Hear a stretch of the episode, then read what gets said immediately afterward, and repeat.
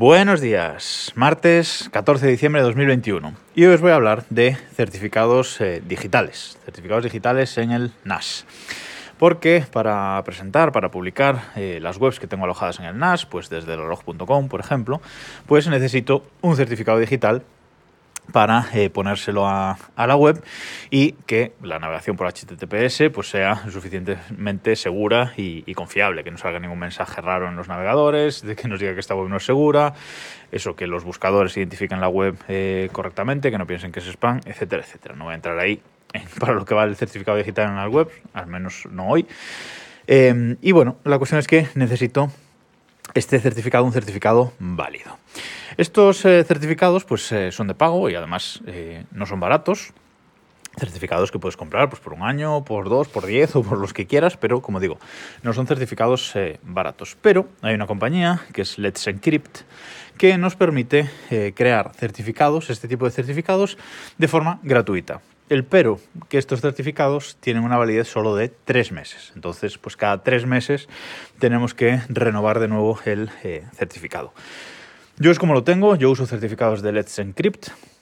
Antes eh, existía una web, que ya no voy a mencionar, que nos permitía crear los certificados de Let's Encrypt desde la web de forma eh, gratuita y estaba, estaba muy bien porque creabas el certificado, te lo descargabas, lo metías en el NAS y listo. Pero esa web se pasó solo a eh, modalidad de pago. Han salido otras, pero ninguna que yo conozca por lo menos funciona eh, demasiado bien o ofrece en el plan gratuito pues las capacidades que eh, yo eh, necesito. Entonces, la parte mala del Encrypt es que ellos directamente desde su página web o desde su sistema no ofrecen una forma de crear estos certificados, le dejan ese trabajo a terceros. Así que yo uso estos certificados gratuitos. ¿Cómo hago yo para generar estos certificados? Bueno, pues yo uso un sistema que se eh, llama CertBot, CERT de certificado y bot de robot, que os dejaré el enlace a la página web en las notas de, este episodio. Y con ese, eh, con ese servicio es como creo yo los eh, certificados. Lo que pasa es que, la verdad, generar estos certificados cada tres meses es un coñazo. No es que me lleve más de 10 minutos o 15 a lo mejor, pero es un coñazo, hay que reconocerlo. ¿Cómo lanzo yo este CertBot? Bueno, pues mediante un contenedor de eh, Docker. Lo que yo tengo eh, configurado, bueno, tengo en mi, en mi, Evernote, en mis notas, pues eh, tengo, digamos, el churro que tengo que meter por línea de comandos para ejecutar ese CertBot. Ya digo, lo tengo preparado y cada tres meses lo meto. Tengo los, los parámetros concretos y con eso eh, le tengo metidos pues, todas las webs que están alojadas en, el NAS.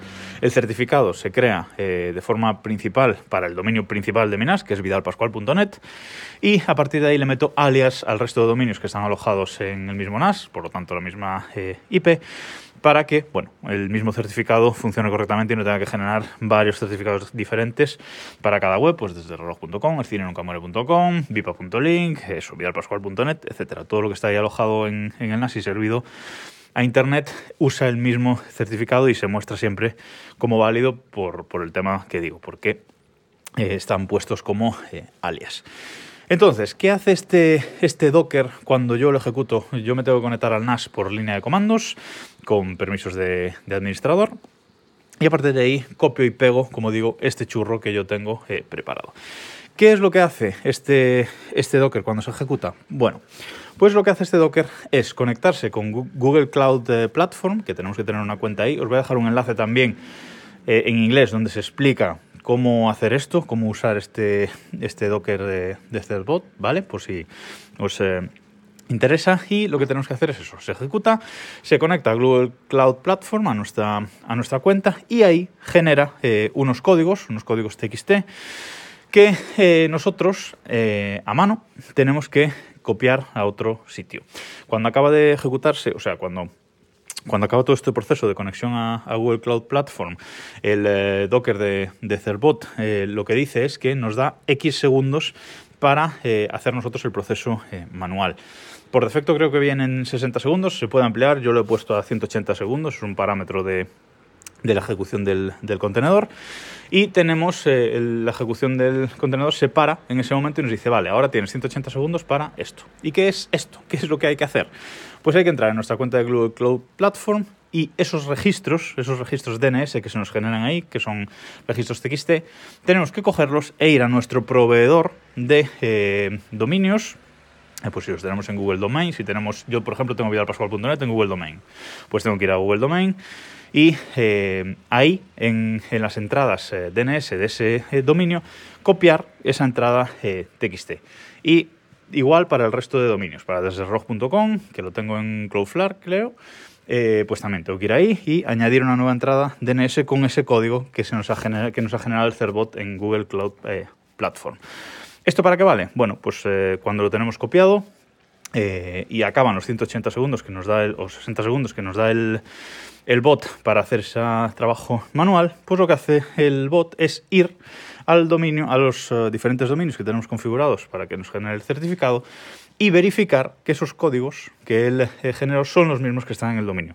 Esto lo hace simplemente para poder verificar que nosotros pues, somos los dueños de, ese dominio que tenemos potestad, potestad, sobre ese dominio y bueno, nos eh, identifica y a partir de ahí sí, a partir de ahí genera el eh, certificado. Continúa haciendo su, su, trabajo y genera el certificado y acaba la ejecución del bot. Al final lo que tenemos son dos archivos, el certificado en sí y la clave eh, privada que es en definitiva lo que queremos. ¿Qué hago yo con esos dos archivos? Pues bueno, me voy a, a Traefic, que es mi proxy inverso. Actualizo sus certificados en Traffic, elimino los dos archivos antiguos y pego los, eh, los nuevos. Y también en el NAS, en, el, la propia eh, panel de control del NAS, también subo ahí el eh, nuevo certificado. Reinicio Traffic y a partir de ahí ya está el nuevo certificado en todas las webs que sirvo desde el NAS.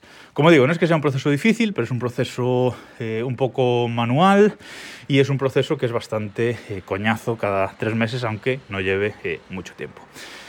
Si vosotros lo hacéis de otra forma, conocéis alguna otra herramienta que me lo haga más fácil, aunque tenga que renovarlos también cada tres meses, pero un, algo, un proceso que sea a lo mejor pues más rápido y, más directo, pues me lo podéis comentar, ya sabéis, en arroba Vidal Pascual en Twitter, en arroba desde reloj en Twitter eh, o directamente desde donde queráis. En Telegram también muchos me contactáis por, por Telegram, donde soy arroba Vidal Pascual también.